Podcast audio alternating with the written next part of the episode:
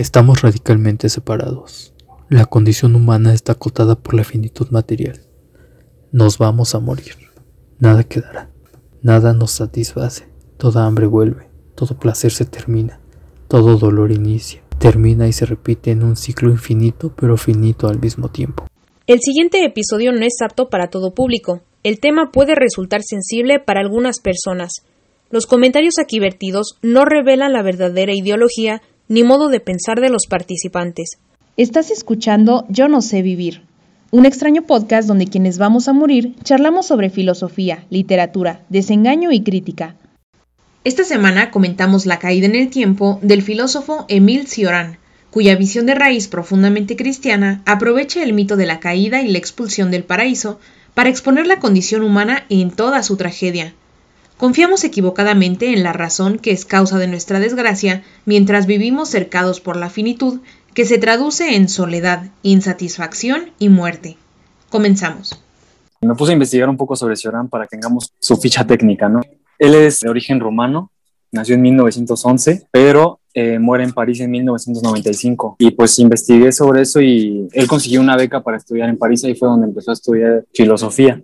Se declaró apátrida. Eso está raro, ¿no? O sea, como pues ya no quiso formar parte de Rumania y como que le gustó más la cultura de Francia. También encontré que en el 47 se puso a traducir a Mallarmé y decidió adaptar al francés ahí, porque este libro, el de La caída en el tiempo, es el quinto libro que escribió en francés. Esto es importante, pues porque todos los anteriores los había escrito en su lenguaje natal, pero es hasta estos que se pone a escribir en francés. Y por ejemplo, el breviario de los vencidos lo escribió en Francia durante la ocupación nazi. También siento que es algo así de lo que él vivió que lo influyó para escribir este tipo de cosas como la condición humana. Y eso es lo que yo siento de este libro, que es una radiografía de los humanos una radiografía de nuestra condición, cómo nos damos cuenta que primero somos seres y luego nos damos cuenta que somos hombres, diciendo que ahí es la caída, en esa perdición de no saber qué somos. Si ahora nos presenta como animales, como el tercer animal, como un animal indeterminado. ¿Cómo viste el libro? O sea, ¿qué nos dices de la caída en el tiempo en particular? Sí, el libro es justo eso, ¿no? Yo no, no encuentro otra palabra para describirlo como una radiografía del hombre de nuestra condición. O sea, él se quiere dar cuenta como cómo, cómo, estamos sufriendo. Por eso él dice que él es un hombre caído. Él se define así, ¿no? Como un hombre caído. Él se da cuenta de que estamos perdidos, no sabemos qué somos. Y sí me gusta con mucho cómo lo desarrolla. Aunque hay capítulos que sí se extienden mucho, por ejemplo el tercero sí, sí siento que se extiende mucho, pero los dos primeros sí me captaron mucho, me gustó. Y pues ya los vamos a ir comentando ahí poco a poco. ¿no? Me parece que La caída en el tiempo era uno de esos libros que pues sí quería pues entrarle pues chido, justo como dice Santi, parece ser que es una radiografía de la condición humana. Eso que tú llamas conciencia, pues no, no es lo que parece, ¿no? O al menos no de la forma en la que lo has aprendido. Y pues con Cioran parece que trata de dar un vuelco ahí. Esta frase me gusta, que están dándole martillazos a la idea de condición humana, pero como qué pedo con la condición humana, a qué nos referimos, cuál es el pedo, cuál sería la problemática de la condición humana que merezca una radiografía. Pues yo creo que Cioran hace que nos creemos más preguntas que respuestas. ¿Por qué? Pues en sí no, no aclara, no aclara en bastantes puntos y sí controvierte en, en varios este, puntos de vista por ejemplo, esto de la condición humana, pues me parece que lo podría mencionar en una frase que dice, todos los animales mueren, pero solo los hombres son los que caen. Y desde el principio, tanto desde el principio como hasta el final, utiliza esa frase en, distintas este, formas de expresarlo. Y si te, usted hace ver al desnudo, al desnudo al, a lo que es ser un hombre, a lo que es un ser y la diferencia, la diferencia de que es ser un hombre. Okay, la condición humana como en diferenciación con el resto de los seres vivos. O sea, ¿qué es lo que hace diferente al hombre de otros entes que existen en, el mundo? Sí. Y pues sí da ciertas propuestas, por así decirlo, y con esto del escepticismo, no sé si lo está proponiendo o lo está desvirtuando. Al final sí se acerca bastante al, budismo y a las filosofías zen, acercándose más a otra concepción del vacío. Pero como introducción, sí me parece que pone al desnudo esta y quita las máscaras sobre la naturaleza. No, bueno, no puedo decir naturaleza, pero sí esa, esa condición humana que mencionan mis amigos. Lo que estoy intentando es contextualizar este pedo de la condición humana, porque es una frase súper amplia, súper vaga, en el sentido en que La condición humana se puede considerar de muchas maneras. Podemos decir que no, pues es que la condición humana es una condición feliz porque somos el apex de la creación, somos bien chingones, somos bien felices. Estamos aquí para dominar, para nombrar a los animales y ejercer dominio sobre la naturaleza. Hay otros que opinan que la condición humana es tormento, el mar de lágrimas. Hay quien opina, como San Agustín, que somos la víctima del tiempo, el devora, devora temporis, devoratus temporibus, los devoradores de tiempo, devorados por el tiempo. Entonces hay todo un trasfondo, toda una base o toda una problemática que es bien interesante analizar y que está detrás de la frase condición humana, que quizá ese es el problema que está queriendo definir Sioran o que nos está intentando invitar a pensar, que es no te quedes en la noción o en la palabra condición humana, sino revisa cuál es tu opinión y tu visión particular de la condición humana. Te voy a dar una serie de argumentos, de dudas, de escepticismos, de consideraciones para que tú solito pienses y decidas cómo ves o cómo sientes tu propia condición como ser humano dentro de la creación. Entonces, no sé ustedes si creen que Sioran tiene una visión específica o puede definir, podríamos decir, para Sioran la condición humana es tal o cual, pero si no lo hacemos, sigue siendo muy vago, ¿no? decir que es una radiografía de la condición humana, pero ¿qué nos dice de ella? ¿Cuál es el mensaje? ¿Cuál es su postura? O cuál es la postura que nos inspira a partir de sus palabras. Y en ese sentido es que, pues hay que destacar que es un texto sumamente lírico, súper poético, opera mucho más a través de la sugerencia a los mitos judeocristianos de la creación y de la caída en particular, o sea, del estado en el paraíso, de la relación con el hipotético Dios judeocristiano, con la mitología del árbol de la vida, el árbol del saber, eternidad, el pecado, etcétera, la temporalidad de la eternidad, y muchos de sus efectos o de sus expresiones están relacionados directamente con la condición o con la visión judeocristiana de la existencia post-lapsaria, o sea, después de haber cometido un pecado, después de haber alcanzado el conocimiento del bien y del mal, y por lo tanto haber sido exiliados del paraíso, hacia la muerte, hacia la angustia, el trabajo y la incertidumbre. Quizá esa es la parte a la que se refiere con condición humana. La condición humana que quiere analizar Sioran es esa. El ser humano que sabe y que ese saber lo único que le representa es incertidumbre, finitud, soledad, inermidad ante la existencia. Me parece esencial entender esa parte en que Sioran sí está clavadísimo dentro de una visión muy particular de la existencia que es esta visión judeocristiana. Todo el libro está relacionado con la idea de la primera transgresión, el pecado, se pregunta por el diablo, se pregunta por el paraíso, se pregunta por Dios.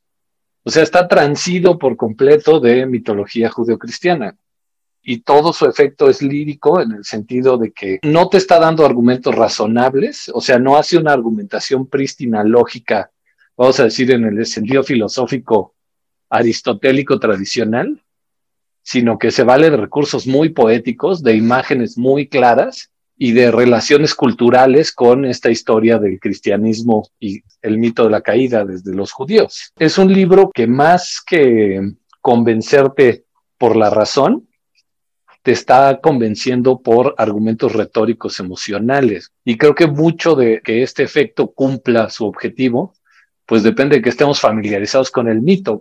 No es lo mismo leer a Sioran si no te importa o no crees o nunca te educaron en las implicaciones de la caída o la pérdida del paraíso, así en algún momento tuviste acceso a estos mitos o fueron mitos significativos para ti sí desvirtúa este, este relato, por así decirlo, como lo manejan los, ahora sí que los posmodernos, ¿no? No es por decirle posmoderno a llorar, sí trata de quitar estos prejuicios que tenemos de estos conceptos de civilización, progreso, y sí nos da una, una nueva visión acerca de una realidad más acercada, ¿no? De estos conceptos.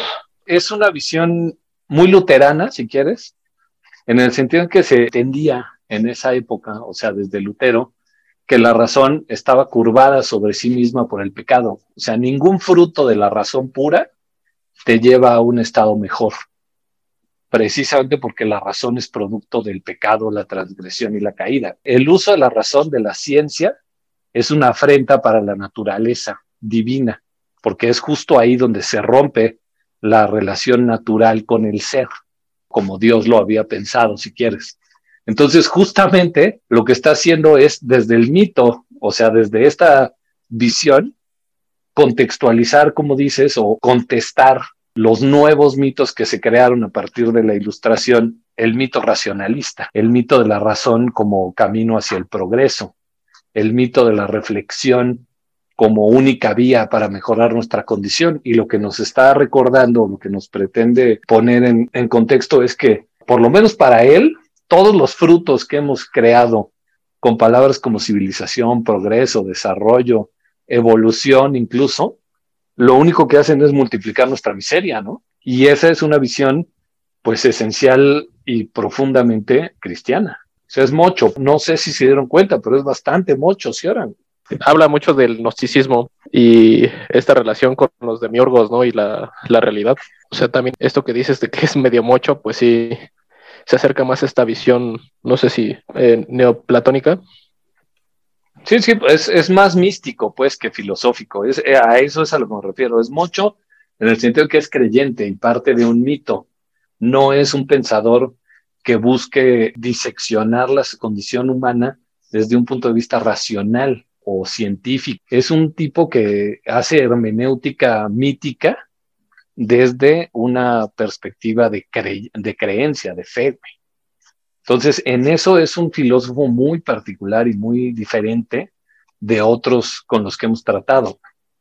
Sigue siendo de los filósofos, vamos a decir, del margen, creo que de los que hemos tratado, de los pocos que sí se cuelga directamente de mitos, o sea, de, de una narrativa religioso fideísta para ejercer su crítica filosófica.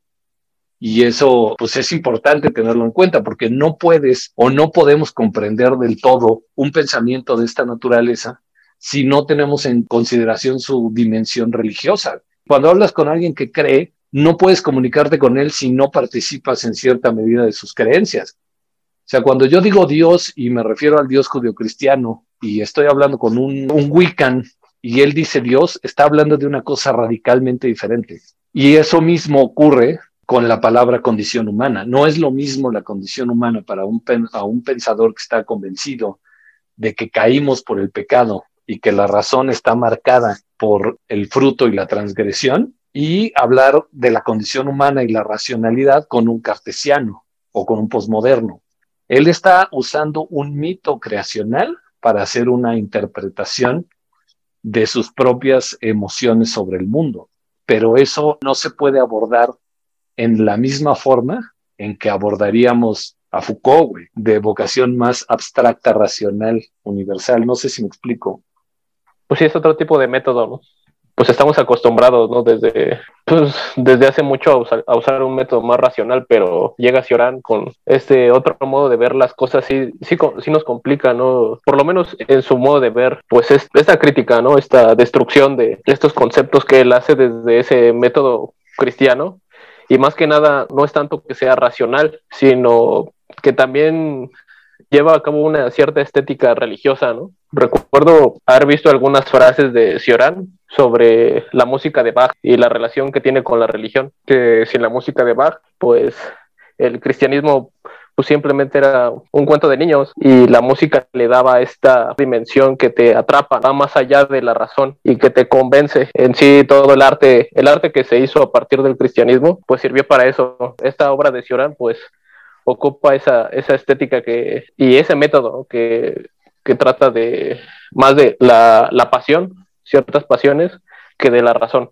Exacto, o sea, justo maravilloso. Es un ejercicio de estética religiosa, de retórica poética o de belleza que te convence a través justo del patos, no necesariamente del logos. Una de las cosas que tenemos o que está muy asociada con el cristianismo, pues es eso, el fasto emocional que ejerce. O sea, el, ver una imagen cristiana, un Vir Dolorem, una Pietà, lo que quieras, ejerce una influencia durísima, o la música de Bach, para el caso, como dices, que también está en otro pedo. Si alguna vez han oído La Pasión según San Bach, bueno, las cuatro pasiones que compuso, son efectos muy, muy cabrones, o el Requiem de Mozart, o, o, sea, la música religiosa tiene todo un, un universo que te lleva a comprender esa visión de la existencia a través de la emoción que te despierta y no necesariamente a través de una explicación como sería, por ejemplo, no sé, la suma teológica, que es de hueva. Acercarte a la sensación existencial de ser cristiano es muy, muy diferente si lo haces a partir de Santo Tomás de Aquino o a partir de la música de Bach. Entonces, Sioran tiene mucho eso. Sioran es bastante descarnado y bastante lírico. Tiene una, una vocación muy cercana a este fenómeno que nos dice Rubén. O sea, es una obra estética de persuasión emocional para que comprendamos lo que quiere decirnos. Y que es justamente el desmantelamiento, el rechazo, la contraposición a estos mitos que nos hemos creído muchísimo, sobre todo en el siglo XX, respecto al papel de la razón como perfeccionamiento, como desarrollo, como progreso. Lo único que demostraron, pues es que no están tan chidos, güey. O sea, guerra mundial, campos de concentración, quién sabe cuántos muertos por Mao, la explotación obrera, las granjas de esclavos, la explotación capitalista, muerte por aquí, muerte por allá, muro de Berlín, el Gulag. O sea, toda la instrumentación de la razón lo único que hizo fue traernos más miseria. Una de las cosas más interesantes que han estudiado algunos sociólogos, historiadores, etcétera, es la instrumentación del tiempo. O sea que cuando finalmente nos jodimos la vida bien y bonito, fue cuando inventamos el reloj y pusimos horarios universales para hacer una cosa u otra, cuando nos subyugamos voluntariamente al tiempo. Y eso tiene el eco mítico en la caída cuando salimos del paraíso, cuando dejamos de ser eternos y el tiempo empezó a ser relevante. Entonces, hay todo un, entrecruzamiento de esta angustia existencial del siglo XX, de haber crecido, de haber visto las guerras, de haber emigrado, de haber estado en Rumania, de ser expatriado, la narrativa judeocristiana, que es precisamente el que somos como condición humana, como seres creados, somos seres esencialmente exiliados completamente separados de lo que debimos haber sido, de nuestro original destino, y estamos perdidos en medio de un terreno inhóspito donde nunca vamos a poder estar a gusto. Entonces, si se fijan, hay un espejeo muy interesante entre la narrativa de la humanidad en el cristianismo y la narrativa de la vida de Sion. Y por eso me parece que este libro hace tanta vuelta y hace tanto eco del mito de la caída en específico. Pero si quieren le damos una rápida revisión al mito de la caída, algunas interpretaciones para antes ya de entrarle a capítulo a capítulo. Ni los bautizaron, culero. Se van a ir al infierno. Ah, venga, Eduardo, tú sí te las O sea, tú sí eres auténtico cristiano viejo, ¿no? Claro, claro bautizado, confirmado, me voy a casar por la iglesia, cosas así. A huevo, chinga. Hasta que encuentro un alma que sí se va al cielo conmigo. Los demás crecen como animalitos. el pedo es el siguiente. En el principio Dios creó el cielo y la tierra. El mito de la caída es, es, sencillo. Dios había hecho el mundo y el mundo estaba bien hecho. Por alguna razón que no conocemos, decidió poner ahí en medio del paraíso, donde no había muerte, no había tiempo, donde todo era feliz. O sea, en el jardín del Edén el ser humano no conocía la necesidad, no conocía la muerte, no conocía la violencia, los animalitos vivían en armonía unos con otros, el león yacía con el cordero, o sea, todo era felicidad y era plenitud. No había angustia, no había miedo, no había ningún problema en general. Estábamos, estábamos chido, estábamos buena onda pero pues por sus razones insondables, el creador dijo, pues voy a poner ahí un pinche par de árboles, el árbol de la vida y el árbol de saber. Y le voy a decir a los seres humanos que no coman de esos árboles porque si te acercas al árbol del saber te vas a morir.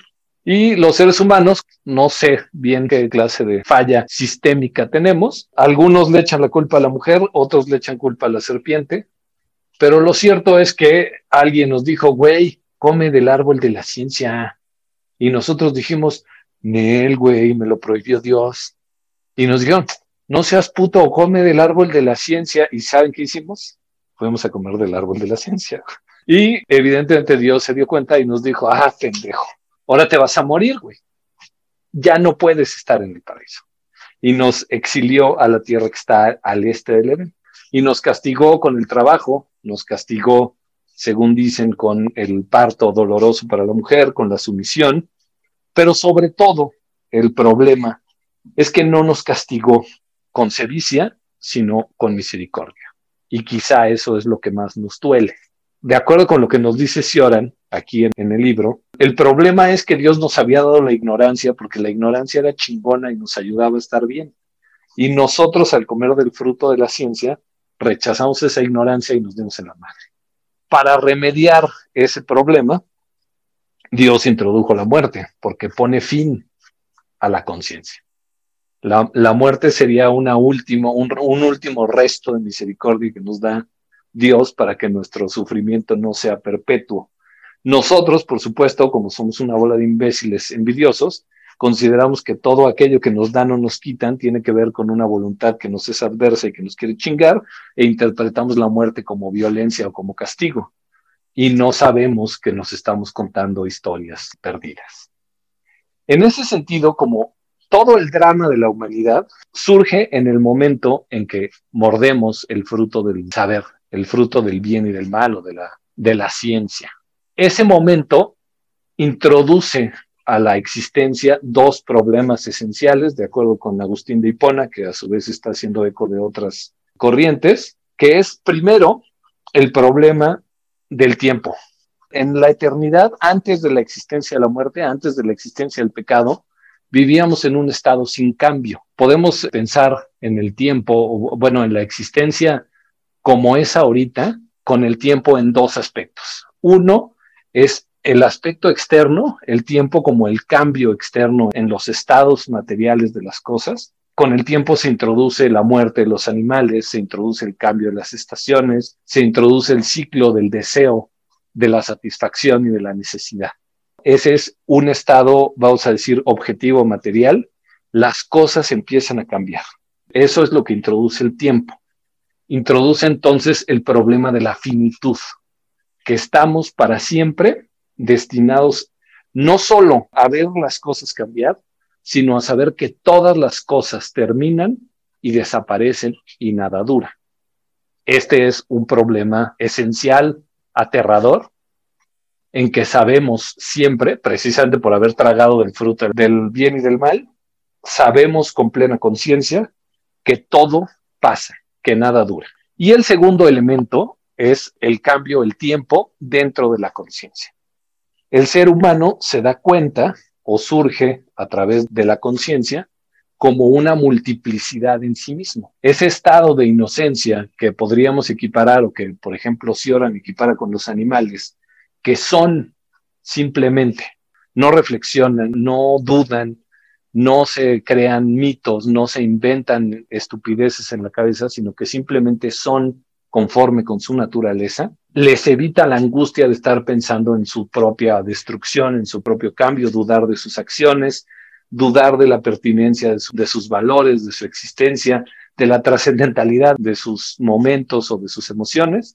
Y en cambio el ser humano, como tiene la temporalidad dentro de sí, como tiene la capacidad de asumir diferentes formas de pensamiento y de analizarse a sí mismo y proyectarse en el tiempo, en la conciencia, estamos sujetos a no solo a saber que todo va a terminar en lo externo, sino que estamos escindidos en nosotros mismos para siempre. Estamos separados de nosotros porque siempre nos estamos pensando desde otra perspectiva. Estamos fuera de nosotros, estamos en nosotros, pero también estamos fuera y más allá de nosotros pensando en cosas que están pues allá lejos perderse en ilusiones racionales o en abstracciones que de nada le sirven ni ningún consuelo le da. En ese sentido, el gran problema que entra a la existencia o a la condición humana con la introducción del tiempo y de la muerte es la soledad. El ser humano ya ni siquiera está presente consigo mismo. Estamos solos, estamos radicalmente separados, no solo del creador que pues tenía buena intención, pero somos bien pendejos, le fuimos infieles, y pues nos tuvo que sacar de la casa como perros mal portados, también estamos a disgusto con nosotros mismos y por lo tanto con nuestros semejantes. Entonces, la condición humana desde la narrativa del el mito judeocristiano está acotada por estos problemas. Primero, la finitud material. Nos vamos a morir, todo lo que hacemos va a desaparecer y no va a quedar nada de nosotros nada vale y nada nos satisface. Toda hambre vuelve, toda satisfacción se termina, todo dolor se repite y termina y se repite y otra vez en un ciclo perpetuo, pero finito al mismo tiempo. Segundo, estamos completa y radicalmente solos, separados del Creador por el rencor que le tenemos de habernos sacado del paraíso, a pesar de que fue nuestra culpa, porque somos egoístas y pendejos, separados del prójimo, porque sabemos que son tan corruptos como nosotros mismos, y separados de nosotros mismos, porque sabemos que podríamos haber sido de otra manera, y no podemos o no escogimos ser de una manera mejor. Y finalmente, que este es quizá el problema que a Sioran le pega más en el corazón, nos aferramos a un solo instrumento. Tenemos la soberbia, la estúpida soberbia, de pensar que valió la pena comer el fruto del bien y del mal, o sea, aprender la ciencia, recibir la conciencia, y glorificamos aquello que es el motivo de nuestra angustia. Decimos, no mames, pero valió la pena, güey. Y empezamos a construir templos, mitos, desarrollos racionales, monumentos al instrumento de nuestra propia desgracia, que es la conciencia, la razón y la reflexión. Nos empeñamos más en pensar que en ser en el primer capítulo creo que es donde lo dice, mientras más se es, menos se quiere. Y justamente una de las cosas que nos da la razón al introducir la finitud, la mutabilidad y la soledad es el deseo. El querer es fruto de la razón.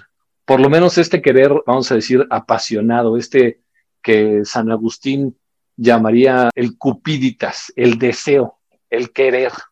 Quiero comer, quiero vivir más, quiero estar otra hora contigo, quiero tener un día más de vacaciones, quiero, quiero, quiero, quiero.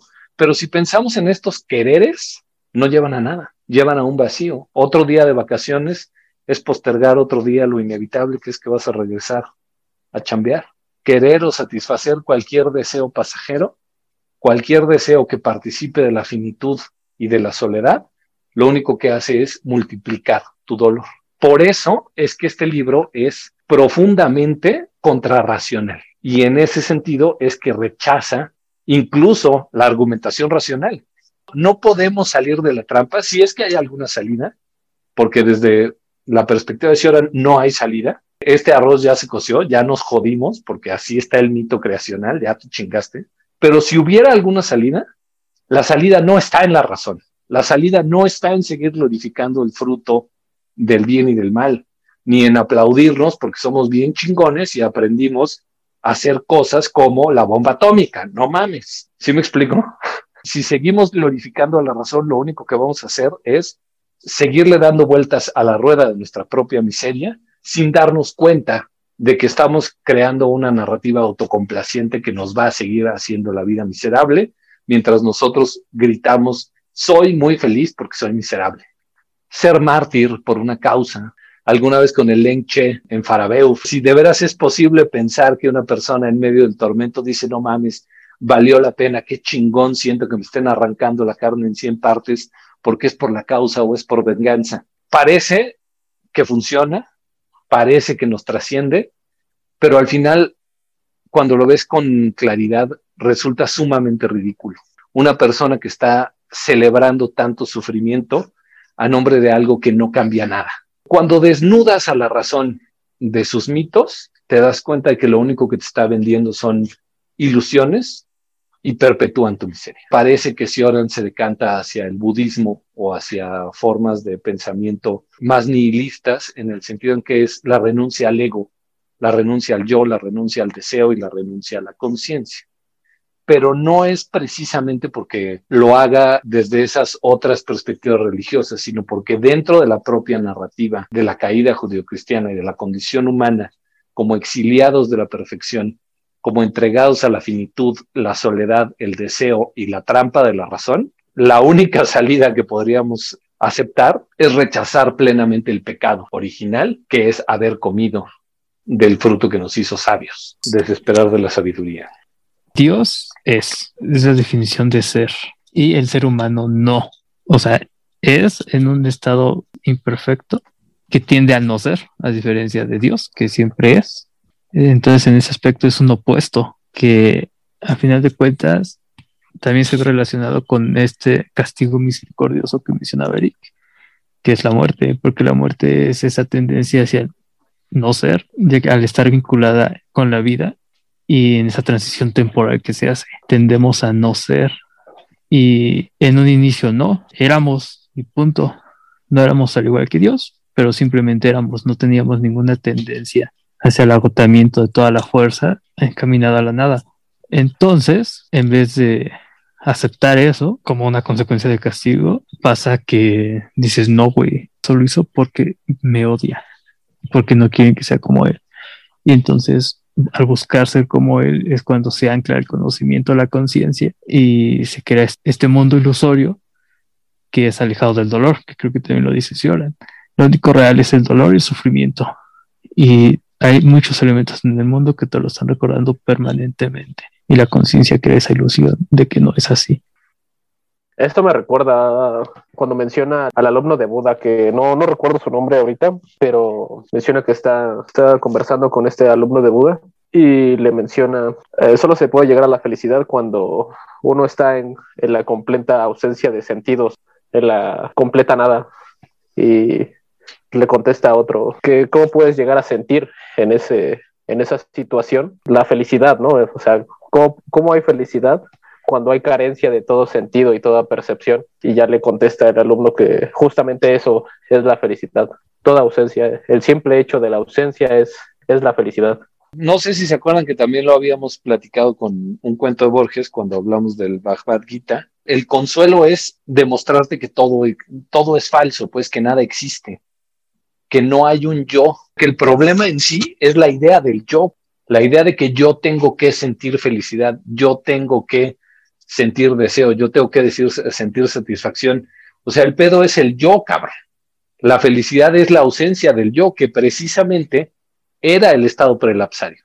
O sea, este yo deseante, este yo en proceso, este yo como desarrollo temporal, que es lo que somos ahorita, es lo que decía Manuel, que no existía en el paraíso. O sea, éramos en el sentido pleno del ser, pues somos como somos y no vamos a cambiar y no había lugar a mutabilidad ni a finitud. Y en cambio ahorita no somos seres terminados, sino siempre somos seres en proceso, pero no en un proceso de, perfeccionamiento, sino en un proceso de degradación hacia la nada, que es lo que decía Manuel, hacia la muerte, hacia el agotamiento de las fuerzas existenciales. Somos para nada, cabrón. Entonces, el problema es ese aferrarnos a la idea del soy, porque nos estamos aferrando a un ser que está curvado, que está chafa, que está valiendo madres constantemente. La lucha de Sioran es esa, contra el mito racionalista contra el mito de que esta existencia es perfectible, contra el mito de que estamos bien y los templos que le alzamos a la razón. Lo que busca es recordarte estos problemas esenciales de la condición humana, la soledad, la finitud y la sin razón, si quieren, de la razón, la desesperación inherente a aferrarte a narrativas racionales. Por eso es un texto tan desesperado, porque de entrada la visión judeocristiana de la existencia temporal en el mundo es una visión trágica mientras estamos en el mundo. Hay esta visión esperanzadora de que vendrá el juicio final y Dios nos perdonará a todos y entraremos al paraíso y la chingada, sí, sí, claro, cómo no. Pero mientras estás aquí, estás jodido. Y el problema, o uno de los problemas esenciales, es primero que tú te lo buscaste, güey. O sea, no le puedes echar la culpa a nadie como humanidad, salvo a ti mismo.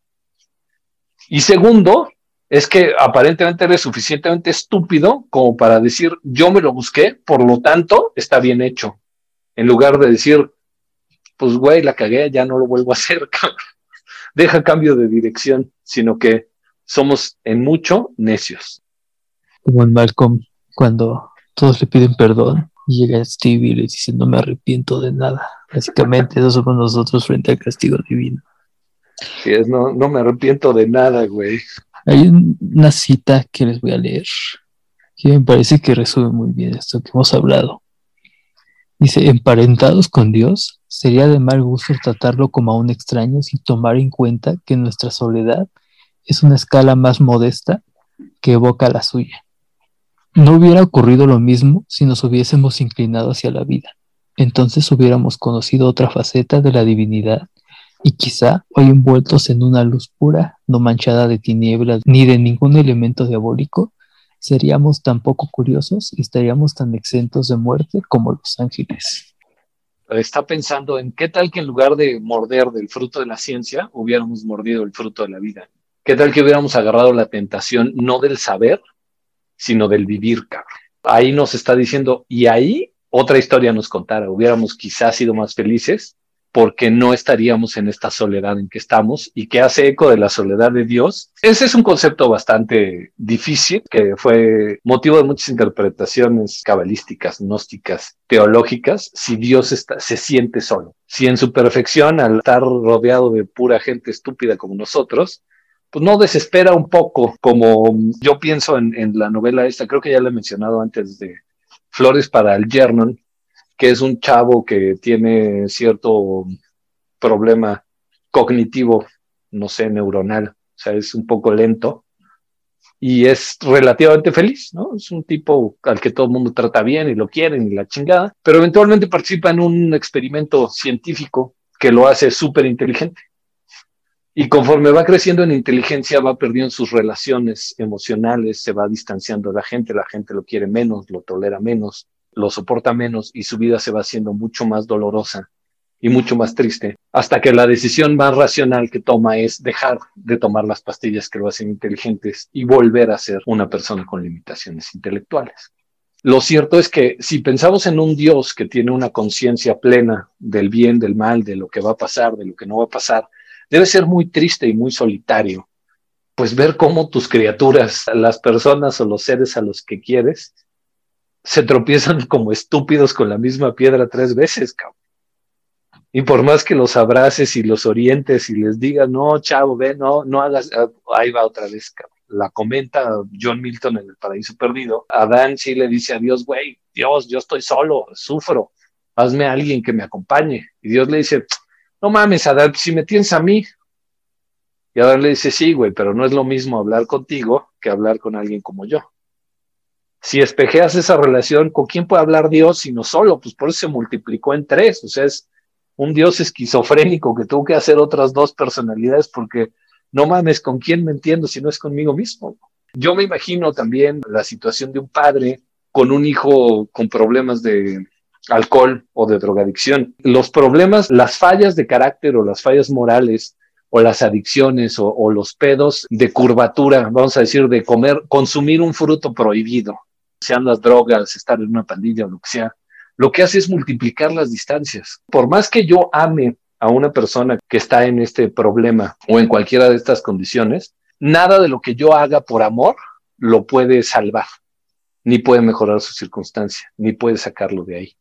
Entonces te desgastas, te das en la madre, luchas, ofreces, pero si la otra persona no está dispuesta o no te toma la mano y se levanta contigo, lo único que hace es generar conflictos y resentimientos y luchas y la chingada. Es un drama súper cabrón. O sea, no quiero meterme mucho porque tampoco es que lo haya vivido demasiado de cerca, pero los relatos, los testimonios, hay muchas fuentes de información que nos muestran eso. La cosa más trágica o la más dolorosa es que se multiplica la soledad mientras más profundo y más cercano es el vínculo de amor que tienes con una persona que sufre y no puede o no sabe o no quiere dejar de sufrir. Porque se genera un resentimiento. ¿Por qué sigues sufriendo si yo te he dicho cómo ya no sufras? ¿Por qué sigues haciendo esto si sé que eres capaz de no hacerlo? ¿Por qué esto? ¿Por qué aquello? Y del otro lado lo mismo, pues ¿por qué no me dejas ser y dejas de, si no me arrepiento de nada, ¿a ti qué te importa, chinga tu madre? Hay una decisión esencial.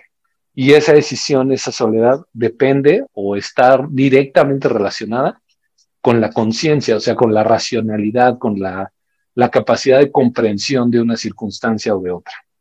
Pensemos en un padre, que en este caso sería Dios, que acaba de perder su trabajo, en este caso, pues Dios acaba de perder a la creación porque el ser humano es medio pendejo, y está en la desesperación porque sabe que a raíz de que ha perdido su trabajo, su familia pasará hambre, perderán su casa, ya no podrá pagar los tratamientos médicos, cualquier cantidad de cosas horribles que van a suceder. Y pues el hijo o los hijos o los niños, al verlo tan triste y apesadumbrado, se acercan al padre y le dicen, padre, tranquilo, aquí hay un helado, sonríe, con toda la buena intención del mundo, con todo el amor del mundo. Quizá es así es como percibe Dios nuestras plegarias, o así es como percibe Dios nuestras buenas intenciones, como gestos muy cargados de sentido, pero que no llevan a nada y que no van a remediar el profundo sufrimiento que nos hemos causado o que nos vamos a seguir causando. En esa circunstancia, el amor mismo lo que hace es multiplicar la soledad y no vencerla. Precisamente porque sé cuánto te importa y con cuánta buena voluntad lo haces y porque tengo el conocimiento pleno de lo que está sucediendo, tu gesto me duele más de lo que me consuela, porque sé que es inerme o inútil, que es meramente simbólico, que no va a ningún lado. Gracias por escucharnos. El equipo de Yo no sé vivir te recuerda que no buscamos promover ideas negativas, simplemente comentamos lo señalado por el autor. La próxima semana seguiremos explorando las ideas de Cioran en torno a los infinitos falsos, las promesas engañosas de la civilización y el progreso.